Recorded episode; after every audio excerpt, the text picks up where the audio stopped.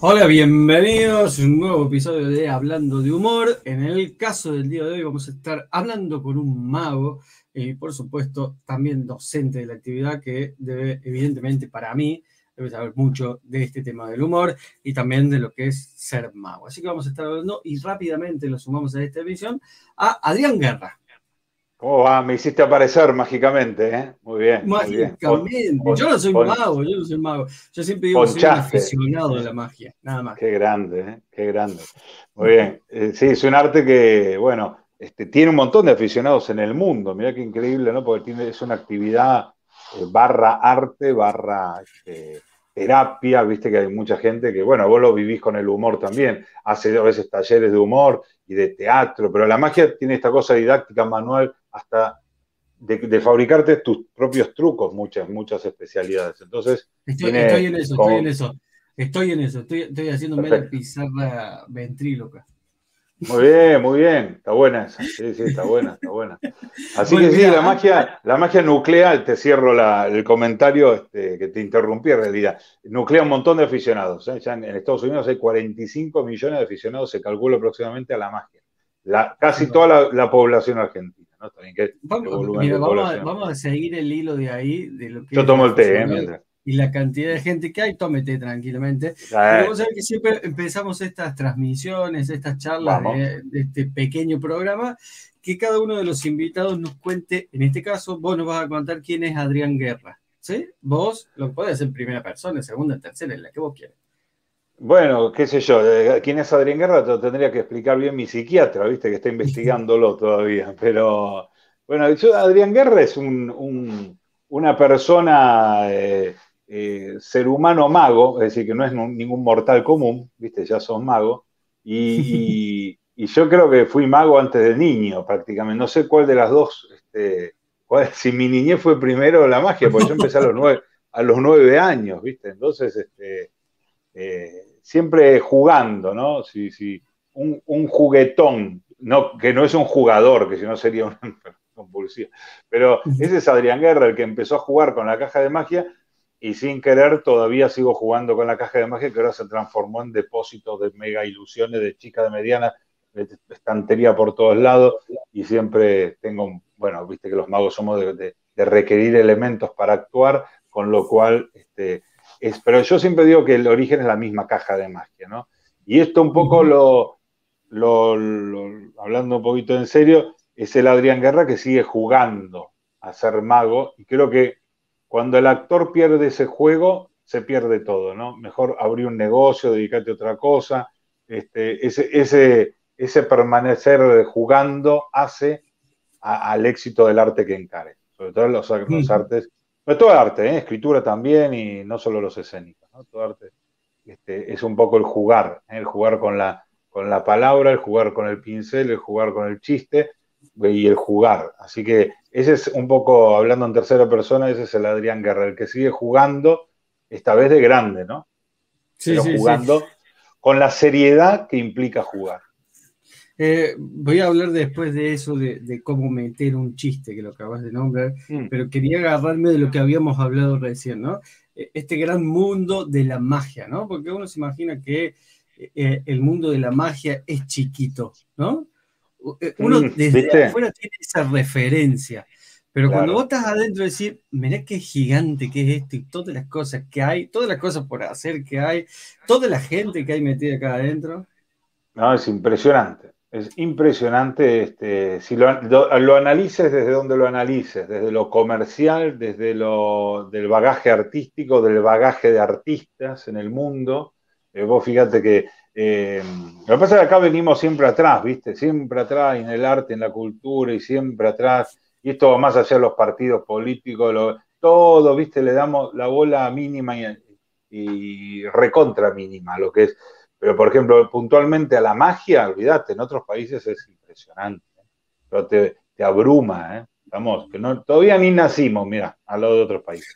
En lo que es Europa, claro, Rusia, China, Corea, em, España mismo, tantos lugares de magia, productores de, de, magia, amigos, magos que hacen giras por toda España, norte de España, sur de España, teatros, congresos Estados Unidos, ni hablar con Las Vegas, ¿no? Como como centro, epicentro del, show business mágico, eh, donde, bueno, hasta hace poquito estaban Siegfried Roy, bueno, ya murió, fallecieron los dos, pero Copperfield sigue en el MGM, está Rick Thomas, están tantos, tantos, este, Lance Barton hace poco, es decir, y todavía hay shows de magia siempre, ¿eh? McKing, Penn and Teller, eh, ciclos, ¿no? Ciclos de magia. Mira, una vez, por tema después de, agendas y pasaporte, no, pasaporte, no, perdón, transporte de aparatos y eso, no pude ir, que me habían convocado en el Full As, que es el ciclo que tiene Penn and Teller, Claro. Eh, en Ucrania, es decir, ya lo habían vendido, fíjate que el Full As ya está vendido a Ucrania, hay Full As por todo el mundo. Estamos hablando de un programa, además. Uno, imagínate la cantidad después que hay, ¿no? Darren Brown en, en, Inglaterra, Dynamo, en fin, un montón, ¿no?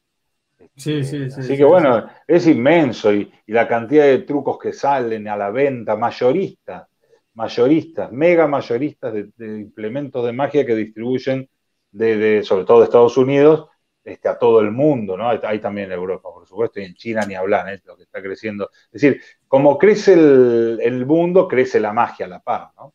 Este, Va creciendo. Eso, eso en cuanto, claro, eso en cuanto, eso en cuanto a, la parte comercial, si querés llamarlo de alguna manera, pero después crece artísticamente, porque este, cada, cada, país da, da magos que te vuelven loco. Yo, gracias a Dios, me asombro todavía de, de ver algo así. ¿Cómo lo hizo, no? ¿Cómo lo hizo? ¿Cómo lo hizo? ¿Con qué lo? Ah, mira vos, qué barbo, implementó esto, implementó lo otro, que esto no existía. Es decir, evoluciona. Y hay un mercado para eso, ¿no? Porque sabemos que hay un mercado, si no queda solo en la idea y en, el, y en la propiedad intelectual del que creó la, tal pase, tal movimiento, tal truco, pero hay un mercado muy grande en el mundo, sí. Este, vos, recién hablabas del tema del chiste, pero me, quedé pensando también en esta frase que dijiste que todos los países sacan grandes magos. Sí. Eh, ¿A quién nombrarías actuales ahora de Argentina? Bueno, actuales hay muchos. Eh, todos los contemporáneos míos son grandes magos. Lo pasa mucho, no, los grandes magos a veces no se ven, ¿no? Eso de que lo ven en los medios, eso es justamente todo lo contrario. Y creo que no solo pasa en la magia, pasa en, en todos lados. Este, hay hasta exalumnos míos que han logrado premios mundiales, que hoy, en día este, son geniales, ¿viste? No, por ahí no son nombres conocidos, pero. Y después están los, contemporáneos míos, los que vemos siempre, que han logrado después su estilo, ¿no? Este, todos, todos los muchachos Manuel, son Black, todos, todos, todos, todos son buenos. ¿eh? Hay buen, siempre hubo buen nivel de magia en Argentina. Creo que hubo dos, dos, bueno, tuvimos la suerte de que yo fui muy amigo de él y y gran maestro mío y René Laván, ¿no? que yo tenía mis lugares de magia, mi restaurante y siempre lo contrataba y siempre este, en Brujo, en el bar mismo, siempre estuvo René como figura invitada permanente, ¿no? Este, mundialmente, ¿no? Bueno, René, sí, René, René Laván fue el más grande y va a quedar en la historia de la magia mundial, va a quedar en la historia, ¿eh? va a ser uno de esos pocos nombres que vamos a, a ver. Pero digo, eh, volviendo al nivel de magia en la Argentina, es muy bueno. ¿eh? Hay, hay gente que es espectacular, pero espectacular. Y no, sé, muchos, muchos, no sé, te tengo, que. Muchos son amigos, puedo decir todo, pero estaría hablando todo el grupo de amigos, ¿no? Michelle, Merpin, que ellos, todo. Nico Gentile, no sé, todo lo que se me ocurra es bueno, bueno, de del grupo, ¿no? Pero es que es buena, hay buena magia, hay buena escuela de magia. No digo porque yo tuve escuela de magia y doy clases, ¿no? Sino que escuela como concepto. No te olvides que también en la magia, en Argentina, tuvimos a Fumanchu como residente. Fumanchu murió en el 74, yo no lo conocí, pero tuvo su escuela eh, acá y su negocio de magia y presentó y vivió sus últimos años acá en Argentina, con lo cual marcó un, gran camino, un gran sendero en, lo que es la magia argentina. Fumanchu fue bárbaro, ¿no? Y, este programa se llama Hablando de Humor. Entonces, ahora sí te voy a meter un poco en el humor y me gustaría que vos digas cómo es mezclar la magia con el humor. Vos como docente, ¿cómo lo ves? ¿Cómo lo, cómo lo trabajas? Bueno, un tema interesante, ¿no? Un tema delicado. Y un tema, un tema, bueno, estoy hablando seriamente, porque el humor es, una cosa, como decía aquel, aquel famoso que después repetimos todo, que de verdad, ¿eh? esas máximas son reales, que el humor es cosa seria. Porque el que se toma eh, el humor eh, a, lo, liviano está equivocado. El humor es cosa seria. Y hacer, hacer bien humor, más seria todavía. Este, y entonces combinarlo con otra arte, sea cual sea, sobre todo, puedo hablar del, humor y la magia, es delicado, ¿eh? porque mm, no te olvides que eh, es un caramelo muy tentador el humor. Y entonces, a veces te pasa, a mí me pasa que me voy de viaje con el humor. Entonces, este, y decís, bueno, pero la magia que no, que no quede diluida, ¿no? Eh, para eso prefiero hacer humor nada más ese día y no magia, ¿no? Este, si no, cuando querés hacer las dos cosas, tenés que tener muy bien el platillo a la balanza. Eh, después, estamos hablando puramente artística, respondo artísticamente, ¿no? De hacer las cosas. Después, el mercado te prostituye y te empuja. ¿no? Porque yo tenés, vos, vos sabés que actuás y el público frente al público, todos los que actuamos seamos humoristas o magos, decís, bueno, pará, gustó esto, me voy un poco por acá, porque tengo que lograr ¿no? el aplauso del público, después que me sigan contratando y que se arme la cadena de clientes, bueno, y ahí, bueno, ok. Y ahí por ahí tiras más humor que magia o más magia que humor. Son como las dos riendas que uno tiene, ¿no? Y tiras más de un lado que del otro. Pero hay que tener cuidado porque la rienda del humor se te va y decís, uy, ya tengo que cerrar el show y, ¿qué hice de magia, no? O, pasa a veces que metiste un chiste mal puesto y la gente se rió y después para volver al efecto de magia que estabas haciendo, tenés que hacerles un, ¿no? Recordar y, y ya ahí perdiste el efecto de magia, te quedó a mitad de camino, tenés que retomar el efecto, retomar el efecto, y bueno, y entonces es re difícil eso del humor, es, ¿viste? Es, es, una ecualización permanente, es como el máster y los canales de ecualización. Eso, la consola tiene que estar permanentemente este, atendida, no puedes abandonarla, la consola. Como viste el sonidista, microcirugía, porque si no te vas para un lado. Te vas. El día lo hablaba con Merpin, este hecho de, saber ¿eh? dónde, dónde meter el chiste y que no arruine el efecto y que el efecto tampoco arruine el chiste, ¿no? No, exacto. Lo mismo, lo mismo pasa eh, como si vos al, inverso, ¿no? Vos metiste el efecto y decís, uh, cagué el chiste, era rematar y después el efecto. Qué boludo, metí el, efecto, lo revelé antes del remate, el remate me quedó colgado. Digo, estoy haciendo grueso, no, no puedo rematar. Pero también pasa eso, que la magia diluye el humor, ¿no? O porque la magia no te olvides que es y la magia es muy demagógica en eso. ¡Oh! Y dice, uh, el chiste por ahí no tiene la fuerza y, de, este, de este efecto y el efecto me tapó el chiste. Si uno se pone pensando, son como dos cosas que producen sorpresa, porque las dos producen sorpresa. el humor es sorpresa. Pero uno produce una energía que es una carcajada, una risa, y el otro produce como un efecto de que el público vuela, ¿no? Es como, ¿viste? Ese silencio que genera cuando vos haces un efecto y vos sentís un silencio que el público no puede creer lo que está pasando, ¿no? No. Ese es el silencio que se dice en magia, el silencio de, o pausa de asimilación. ¿No? el cerebro del público asimila lo que vio, lo que escuchó, lo que. ¿no? Entonces es la pausa de asimilación, que generalmente es mucho más larga que la pausa pre-efecto, que es más corta me, metí en un tema técnico mágico, pero bueno, siempre lo hablábamos con René, ¿no? que era un gran maestro de las pausas, ¿no? Eh, y lo que decía el flaco Melpin, que la cual admiro y quiero muchísimo, y siempre estuvo también en todos los lugares, me acompañó siempre en todas mis locuras escénicas, mágicas de lugares que emprendí, estaba el flaco siempre. Y, y tiene razón, claro. Y muchas veces lo hemos hablado y hemos fumado largos habanos con él hablando de esto porque muy interesante, muy interesante. Te pasas por un lado, te pasas para el otro, quedó diluido. Y como decís vos, uno, eh, un arte eh, em, te, mueve emociones como el asombro, la sorpresa, el otro también, ¿no? La sorpresa con la, con la carcajada. Y el otro el asombro con la sorpresa, sorpresa y asombro. Van, uno, uno antes que el otro o no, no se sabe. Pero, tendrá mucho, que ver con el timing también del artista del proceso de formación, del tiempo en escena. Sí, yo creo que todo tiene que ver, eh, tanto con el humor como con la magia y con el chiste. Hay chistes que van de la mitad del show para adelante y otros chistes van de la mitad del show para atrás y otros efectos van de la mitad del show para adelante y otros efectos de magia van de la mitad del show para atrás. ¿Por qué? ¿A qué, los diferencias? Bueno, un poco la comunión público-artista, ¿no? Ya te conocen, ya los conoces, ya tomaste el timing, ellos te tomaron tu timing esa energía tan inexplicable que ya Stanislavski empezó con sus investigaciones y sus cuestionamientos hace muchísimos cientos de años, ¿no? Y eso es lo que, lo que esa energía que vos decís, energéticamente, ¿no? Va, por el, va acá este chiste.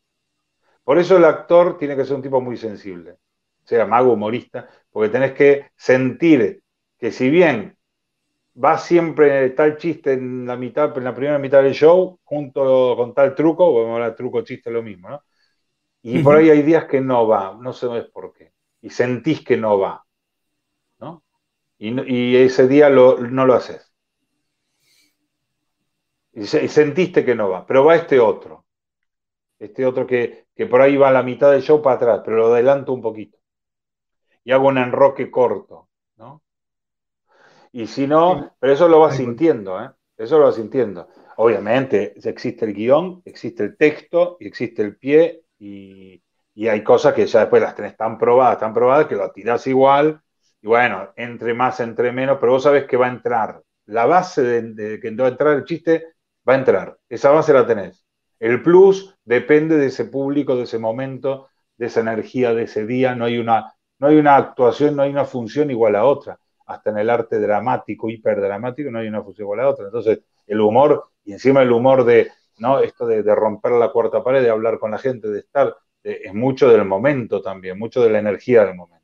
Por más que uno después tire el texto siempre, bueno, este, entonces, eh, depende del timing, como dijiste vos, del artista, depende de, a ver, el timing del artista y de, cómo estás vos ese día, porque vos estás reacelerado, estás lento como una babosa drogada, ¿viste? Y decís, no entró el chiste. Y, haciendo una autoexamen para atrás, ¿no? La, retrospectiva analítica que uno hace siempre, que a vos te debe pasar en los shows, decís, claro, no entró porque yo lo pisé con este, estaba muy lento, yo estaba lento hoy para este, para este chiste, lo mandé mal. No estaba en el timing, ¿me entendés? No? Es algo muy delicado que solo los artistas lo entienden, la gente recibe el producto final, pero es un trabajo, ¿eh? Sí, es un trabajo de... se piensa que uno sube a escena y como que no, no. lo hace como si fuera a jugar al fútbol en el campito de la vuelta de casa con los amigos, ¿no? Claro. Bueno, lo que pasa es que esa es la idea, ¿no? Que la gente piense que esto es natural y que fluye, que está y que sale y que va y transcurre. Pero atrás de ese transcurrir hay un armado y atrás de ese armado hay un sentir del día a día, del, del momento. Ese sentir es el que te dice, uy, agrego este chiste, lo pego con este, en el momento, ¿eh? Viste que la mitad del cerebro está actuando y la otra mitad, que es la disociación que también tenemos los humoristas, los artistas, los magos también, estás pensando en lo que hiciste y en lo que vas a hacer, con lo cual, este, decís, bueno, hoy está bien para esto, hoy está para todo, hoy estoy bien, está bien el público, está la, comunión, el feedback está, el feedback, perdón, y ahí entonces ya está, viste que ahí te, se va y entra todo, porque ahí tenés todo el contexto. Ahí tenés tierra fértil para que crezca todo. Bueno, pero no siempre está la tierra tan fértil, ¿no? Entonces, a veces te mandaste mal con algo, te bueno, eso. Y Igual, en bueno. Tuyo, y en el caso tuyo, vos, ¿cómo construís tus partes humorísticas del show? Digo partes porque me imagino que vos construís, como lo he hablado con Martín y con Nico Gentile, construís a través del efecto, ¿no? Y el efecto después te va derivando a la parte humorística. Claro, si bien hay efectos cómicos de por sí, ¿no? Ya hay efectos con estructura cómica. La famosa mm. comedy magic que encontrábamos antiguamente en los catálogos, tenés este, efectos cómicos de estructura cómica, ¿no? Que yo la lección de magia que rompe el pañuelo del público, o le, rompiste, se le cayó el reloj al público, se lo rompiste. Eso ya genera una comedia por el drama de la rotura del elemento querido y preciado y un, montón de mecanismos. Y, pero sí, después haces el juego, vamos a ver, sacando los juegos cómicos, ¿no? Porque los juegos cómicos es como el chiste robable, no sé si me entendés, ¿viste? Ya tiene una estructura cómica, entonces, si vos te, no sos, sos cero gracioso, la gente se te va a reír igual porque el pañuelo roto abrió y tiene un agujero, ja, ja, ja, va a generar gracia, ¿no? Te sonrías, ahora, si vos tenés una personalidad humorística, bueno, mucho mejor porque le vas a, eh, condimentar ese, esa estructura cómica natural del truco, ¿no? Pero mm, cualquier juego, sacando esos, sacando esos, sí, yo arranco con un efecto y después trato de, primero, obviamente, la elección del juego, ¿no? La elección del juego, porque aquello de que hay que, hay que eh, por algo en los, en las escuelas de arte está la materia repertorio, que es tan importante como tu propio look repertorio, ¿no? Entonces, elegir el juego, elegir el chiste, elegir la canción, elegir lo que vas a hacer, decir o cantar, es tan importante como todo lo otro. Entonces, primero elijo, elijo que va, que va, viste que hay juegos, hay chistes que vos decís, qué bien le queda este, a mí un, desastre, ¿no? Siempre, por eso la autenticidad en el artista es fundamental el ser sincero con uno mismo y con quién es uno mismo. Y a veces te causa gracia, que eso es lo lindo a mí. Bueno, citaste a Merpín, yo lloro, yo lloro de risa, pero lloro de verdad. Y a veces él tira chistes, ¿viste? La gente, nos reímos mucho cuando no entra un chiste y yo, el único que se caga de risa de atrás, ¿viste? Genial, no, no, bueno. Y entonces, me este. Pasa, me divierto de eso, me divierto mucho de no, yo, yo lloro, lloro, ¿eh? Sí, claro maravilloso. Bueno, y me pasa con muchos, ¿no? Que a veces, este, y conmigo mismo, que a veces uno tira un chiste, el público está más o menos, se te ríen los cuatro y puedes hacer un, chiste interno del chiste interno que no fue un tema. Genial, el humor tiene unas idas y vueltas y un frontón que haces con, viste, con mucho, con tu equipo, con el otro, con el amigo, con el público, frontoneás por, a varias paredes. Em, me, fui, a la mierda, pero digo, sí, elegís el juego y después le pones tu personalidad, ¿viste? Le pones lo auténtico que sea, porque ¿qué vas a hacer? Voy a contar, hay chistes que son que vos sabés bien que funcionan y le van a funcionar a todo el mundo. Y a veces recurrís a eso, abrís ese cajón y sacás el one line, ¿viste? Que ya va a funcionar, y yo lo hago a veces, pero prefiero no recurrir a ese cajón, recurrir a algo propio, algo personal, al humor lo más auténtico, lo más sincero, porque eso va a ser sincero con el público y sincero con vos mismo. Si vos sos sincero con vos mismo y auténtico, ¿no? Dave Vernon decía, be yourself, sé tú mismo. Sé tú mismo. Entonces, eh, no hay peor cosa. Yo prefiero un mal mago auténtico que un buen imitador de otro siempre, ¿no? Prefiero un buen mm. humorista, eh, que, no me haga tanto reír, pero que tiene voz auténtico. Mira, encontré una cosa personal, a ese lo aplaudo yo, ¿no? Yo prefiero que me des algo tuyo y de tu mundo interior, y no algo que funciona, porque ya lo escuchamos y ya sabemos que funciona, ¿viste? Los chistes de siempre que le funcionan a todos. Y el tipo después se queja, este, che, me copiaron, me están copiando todo. Y, pero boludo, si hace chiste, bueno, el que lo hace, te los, los escribo, lo hacemos todos agarro los 10 chistes, lo hacemos todo. Se lo pongo a un alumno, lo hace. Entonces busca algo personal, ¿no? Y ahí empieza a ver que el humor ya empieza a ser pata en la comedia, en situaciones cómicas, que ahí depende del artista, cómo generes la situación cómica con el público como integrante de la puesta en escena o no, pero cómo vos generas una situación de comedia. Bueno, viste, contar chistes, contamos. Ahora, eh, ya ahí necesitas ser un poco más actor, ¿no? Más comediante, con, el, lo, lindo del comediante, ¿no?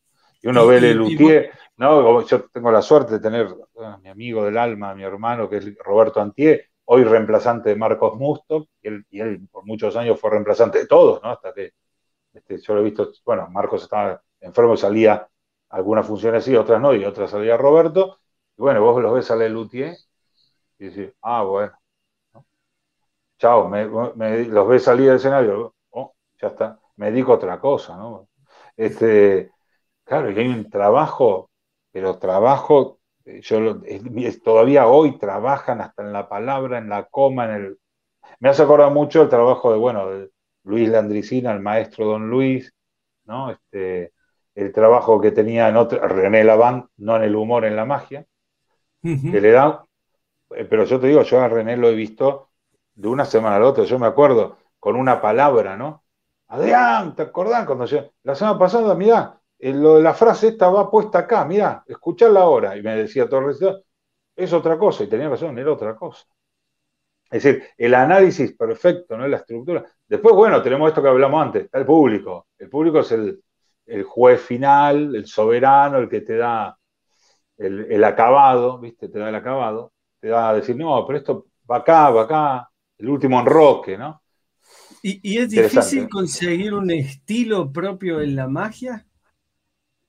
Y bueno, es lo mismo que, que, conseguir un estilo propio en la pintura, que en la, claro, en la danza. Eh, yo creo que es difícil, pero también evoluciona de acuerdo a cómo vas creciendo vos y cómo vas madurando vos y qué te va pasando en la vida. ¿no? Y ahí, mi gran maestro y tan genio y tan querido por mí, por todo, que va a ser otro que va a, estar en la, mesa pequeñita de los grandes del arte y de la magia, que es Juan Tamariz, este, que tengo la suerte de ser muy amigo de él, la vida me dio esa suerte, y, entonces, claro, como, como dice Juan, importa el mundo interior, ¿no? Importa tu mundo interior. Tu mundo interior va a ser tu estilo. Y como decía René Laván, no hay artista sin estilo. ¿no?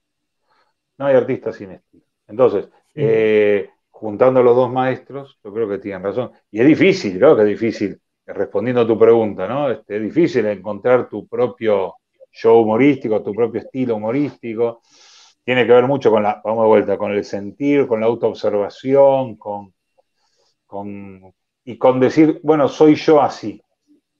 Soy yo así. Este es mi humor, este es mi chiste, el chiste bobo, qué yo.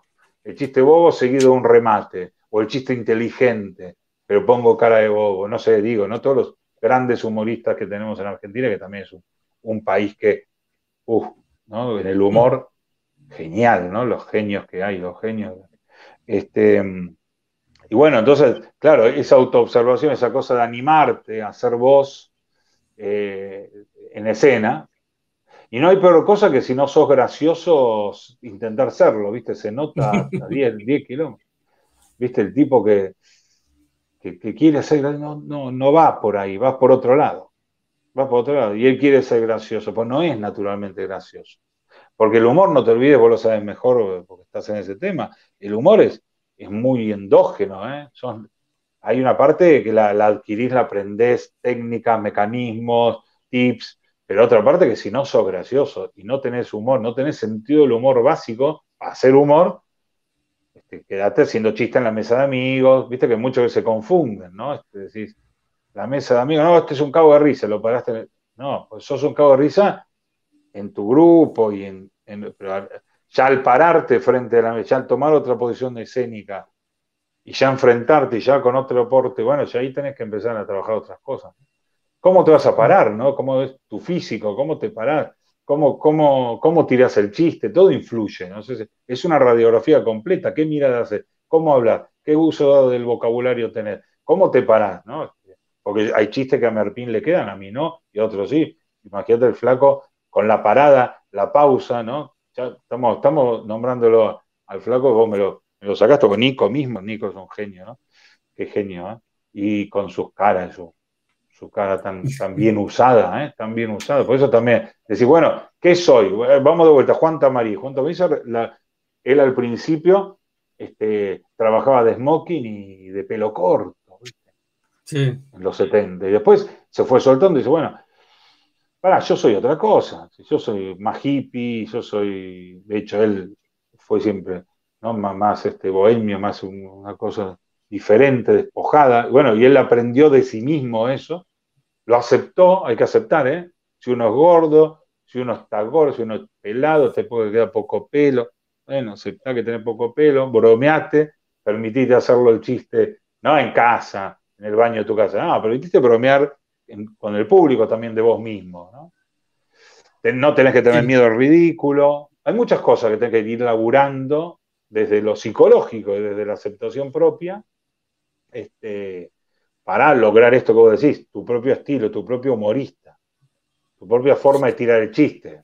¿eh? Excelente. Excelente, Adrián. Mira, no te voy a Perdón, es que te, aturdo, te aturdo porque son respuestas eternas, pero, a mí me gusta. El problema que tenemos los docentes, el, problema que tenemos los docentes, no paramos de hablar, no paramos de hablar. No paramos de hablar, porque aparte, yo sé que en la respuesta abrís varios caminos, ¿viste? Varios, no, no solo haces una respuesta lineal, sino que abrís.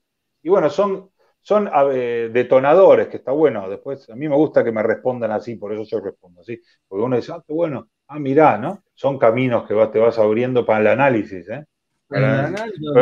pero, eh, claro, la conclusión es ser vos mismo, ¿no? Ser uno mismo. Ser uno mismo. Sí, gracioso lo que sea. Te hago la última y te dejo, así te libero. Un placer, por eh, favor, un placer. Siempre le preguntamos a cada uno de los invitados que nos cuenten cuál es su mejor función y cuál es su peor función. ¿Cuál fue? ¿Cuál fue? Uh, ponele. Eh, por ahí puede ser una que pasó que fue muy especial para vos porque estaba la mujer de tu vida, no sé, y fue la mejor función que vos te recordás, o puede ser la peor porque estaba la mujer de tu vida. ¿no? Bueno, viste, claro, claro. Eh, no, errores hemos hecho, uh, tantas anécdotas, imagínate que quiero escribir un libro de anécdotas. Este, y, buenas funciones, yo creo que no, yo, si me decís a mí, no tengo ninguna. Ahora si vamos a por la, por la, viste cómo es uno, generalmente pasa eso, ah, eh, no, pero la gente quedó, estaba aplaudiendo de pie, sí, pero viste, esto lo hice mal, esto lo tiré mal. Uno, de verdad, eh, creo que todos, ¿eh? Todos, viste. A veces paro, digo, bueno, me voy a querer un poco. Esa autoexigencia tiene que tener un límite también, ¿eh? Porque si no, tipos que han terminado limadísimos por esa autoexigencia también hay que manejarla, ¿no? Sí, bueno, che, me fue bien, sí, la verdad que me fue muy bien. Adentro después sabemos que después charlamos, o como esto estuvo mal, pero, entonces funciones buenas yo no te pondría porque todavía no, no llegó, nunca va a llegar la función buena. Ahora, la función mala, la función mala, yo que sé, todas. Ahora, este, al público por suerte no nota. Mi carrera entera. Se ríe con. Sí, sí. Desde que, dije voy a, desde que dije voy a ser mago. No, pero hay, hay muchas, uh, veces que, que falló el juego, ¿viste? O, o se trabó una caja, no sé, estamos haciendo una ilusión, ese me acuerdo, una, estrenamos una ilusión, tenía que correr, desplazarse la parte de abajo, y no se desplazaba y no se desplazaba, y yo tiraba y no se desplazaba. Digo, comparé una anécdota, ¿eh? Que tampoco fue una función mala, porque después me di cuenta que fue una función muy buena y el público salió recontra bien, pero para uno era un, fracaso. ¿Qué pasó? Miraba y tuve que cortar la música, pues la música seguía, entonces corté la música y bueno, morcillé desde el humor, ¿no? momento está saliendo sangre, la chica que está dentro está saliendo sangre. ¿Quién fabricó esto? Voy a el responsable de que fabricó esto es este señor. Venga para acá, lo llamo a mi asistente, al peto. Eh, vos fabricaste esto, fíjate, está mal, se traba, ¿no ves que te se traba? Uh, uh, y lo blanqueé ahí con humor. Lo blanqueé, anda a arreglarlo y, retomemos de donde, por favor, arreglo. Bueno, fue a arreglar el aparato, le ponemos una curita a la chica y después seguimos. Y saqué un mazo de cartas, hice un juego, no sé qué. Ahora está lista, ah, ya está lista, acaban de suturar un morcilleo que la gente se dio cuenta que, que morcillas, bueno, para mí fue una función horrorosa, ¿viste? Pero bueno, qué sé. La, función de cuando yo era chico, me acuerdo una peña folclórica, yo empecé a actuar a los 13 años, ¿no? A los 13 años empecé a hacer mis primeras fiestas infantiles, pues no existían las fiestas de adultos, no existían en ese momento los shows corporativos, y entonces me acuerdo un día que yo hacía un juego muy bueno con palomas, que yo, y que ponías en un tubo, era fantástico, ¿no? La ilusión. Y, le clavabas lanzas, qué sé yo, y después abrías el tubo y salían dos palomas, ¿no? Y esa vez, este, yo abro el tubo y, ¡pum! cae muerte una paloma, ¿no? Y abro el otro, la otra abuela, la gente aplaudió, por supuesto, no, no vio solo los dos primeros mesas, vieron que cayó algo, y mi papá, que siempre me acompañaba porque no podía manejar, yo obviamente, mi viejo estaba en la primera fila, agarró, se paró, agarró la paloma, la metió en el bolsillo como si fuera un papel que se cayó, se sentó, siguió todo normal.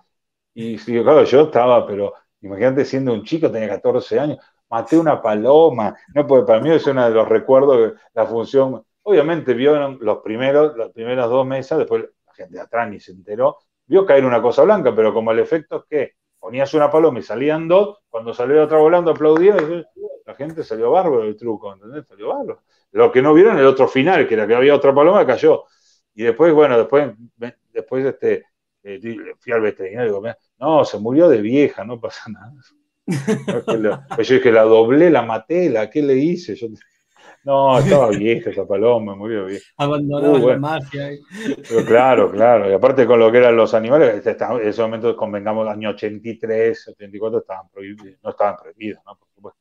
Este, pero bueno, esos serían como, como datos este, oscuros de, que el público no se dio cuenta o se dio cuenta en, alguno, pero, pero bueno, este, zafamos y seguimos para adelante.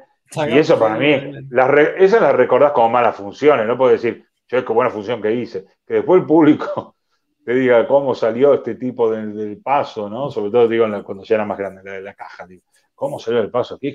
Bueno, este, yo tenía un, productor que él, se sentaba, se sentaba a ver se sentaba a ver errores. A mí, a mí me gusta, me acuerdo, ¿eh? en el Club del Golf, un contrato que yo hice en el año 95, todo el año, donde actuaba todos los viernes sábados en cena show muy, muy top, que eran los salones del golf de Palermo, que yo.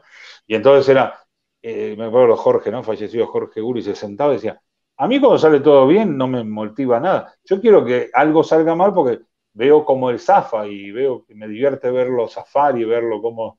Así que bueno, es un poco eso, ¿no? El público después no nota y aparte uno siempre tiene herramientas para zafar, ¿no? Siempre, siempre. Y la, bueno, la magia del humor, lo mismo, ¿no? Este, El público no sabe lo que vas a decir y lo que vas a hacer, con lo cual a veces hasta queda como que un chiste, bueno, trató de hacer un chiste y lo hizo mal, o que yo, o trató, ¿no? La magia de, mi estilo, que es magia del humor, el humor muchas veces te diluye el defecto o, el, error.